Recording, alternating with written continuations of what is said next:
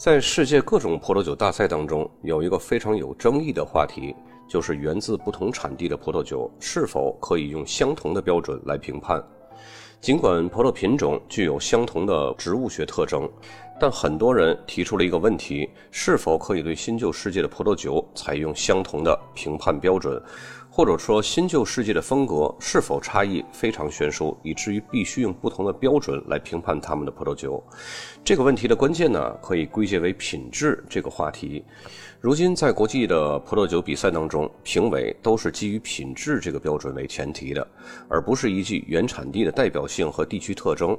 这种评判呢，实际上是舍弃弃了原产地所赋予葡萄酒应该有的那种千酒千面的特征。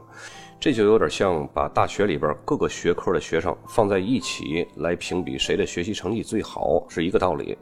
物理系和中文系的学生哪个学习成绩最好呢？他们之间有可比性吗？我认为有品质的葡萄酒不应该是要么是以原产地代表性为标准，要么以单纯的质量为标准这种非此即彼的极端方式，而应该是两种评价模式相融的方式。有的葡萄酒是能够完全展现出地方特色，因为它们似乎代表了这个地区的土壤和气候特征，能够表达出它们原产地的独特特质。我们被它们所吸引的，也正是因为它们展现了自己的独特性。这其中呢，不仅有土壤和气候，甚至还有当地的文化、传统、民风、村庄以及他们的历史。另一种葡萄酒呢，是超越了地域性的限制。不需要用风土代表性来禁锢它们。这些葡萄酒之所以是具有品质的，是因为它们是根据和谐、平衡、规模、比例、大小以及各部分之间完美融合的关系等这些个因素来塑造自己的品质。在这类的葡萄酒当中，地域的风土代表性也就不那么重要了。既然说到了新旧世界的评判标准，那么还有一个焦点也是人们经常争论的。那就是葡萄酒酿造中传统方式和创新方式它们之间的冲突。争论的每一方呢，都会把另一方的缺点当成自己的优点，一方认为是缺陷的方面，而被另一方则视为是值得拥护的方面。对于传统方式的忠实拥趸来说呢，传统方式的优点是什么呢？传统是以其纯粹的形式保证内在的根深蒂固的稳定性和延续性，他们抵制任何的改变，借鉴过去，保持传统。有一个比较经典的例子，就是有人问一个传统主义者：“你为什么用这种方式来酿酒？”那么这个传统主义者呢，就会回答他：“我的父亲和祖辈都是这样做的。如果这对他们来说是非常重要的，那么对于我来说肯定也是非常必要的。”还有一个更为经典的回答呢，就是因为我们一直都是这样做的。然而，创新者的立场似乎和传统主义者截然相反。好不是过去，而是未来。现在只是通向未来、创造完美的垫脚石。他们认为，如果知道了多一点儿，或者是收集更多的实践和数据的结果呢，就可以在未来的某个时候把葡萄酒酿造得更好。他们会把过去和传统视为通过变革实现完美的智库和枷锁。对于他们来说呢，艺术的完美来自于没有边界的思考、好奇以及尝试新鲜事物的做法，而传统对于他们则意味着重复和僵化。如今呢，无论人们在政治、道德和习俗方面认为秉持传统是多么必要的事情，但是纯粹的传统观点呢，在艺术领域却是非常值得怀疑的。几乎没有任何的艺术或者是艺术形式不通过实践和改进就可以达到如今的状态。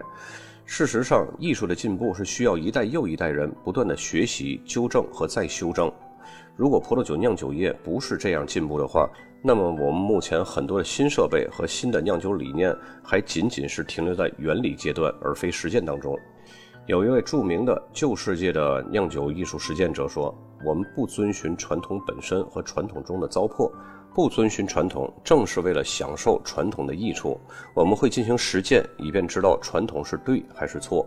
从个人观点来说，对或者是错是比传统更高的标准。就艺术而言，必须要根据更高的标准对传统来进行判断、修改和使用。因此呢，他的结论是在艺术中，我们追求的是好东西，而不是旧东西。创新派虽然在新世界当中会更被容易接受、更流行，但是新旧世界和传统创新两个派别，并不是生活在一道峡谷两边的人老死不相往来。一些影响最深远的新调查和新发现，恰恰就是来自旧世界产酒国的研究成果。那些对葡萄和根茎生物学、葡萄冠层管理、克隆苗选择、无病细胞繁殖、基因剪接这些个革新呢，都是来自于旧世界。如果要是这些都不能说明新旧世界融合的现象，那么使用商业酵母发酵的这种机制创新，不正是旧世界的路易斯巴德他老人家首先发现的吗？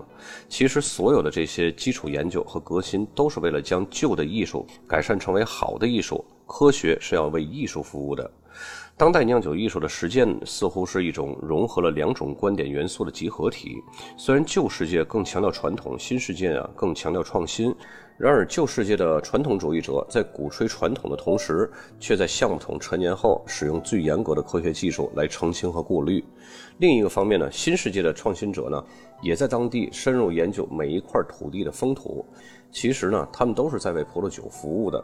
这两种观点以及新旧世界的葡萄酒未来会怎么样呢？我认为他们会越来越接近。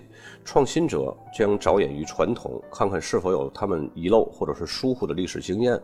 但是呢，他们不会将传统和经验视为权威。那么传统主义者呢，虽然还会固守着自己传统经验，把这个传统经验视为权威，但是他们也将关注那些创新的、可以提高葡萄品质的新事物或者是新方法。即使他们的古板思维很不情愿，但这种趋势是不可避免的。本期节目就到这儿，咱们下期再见。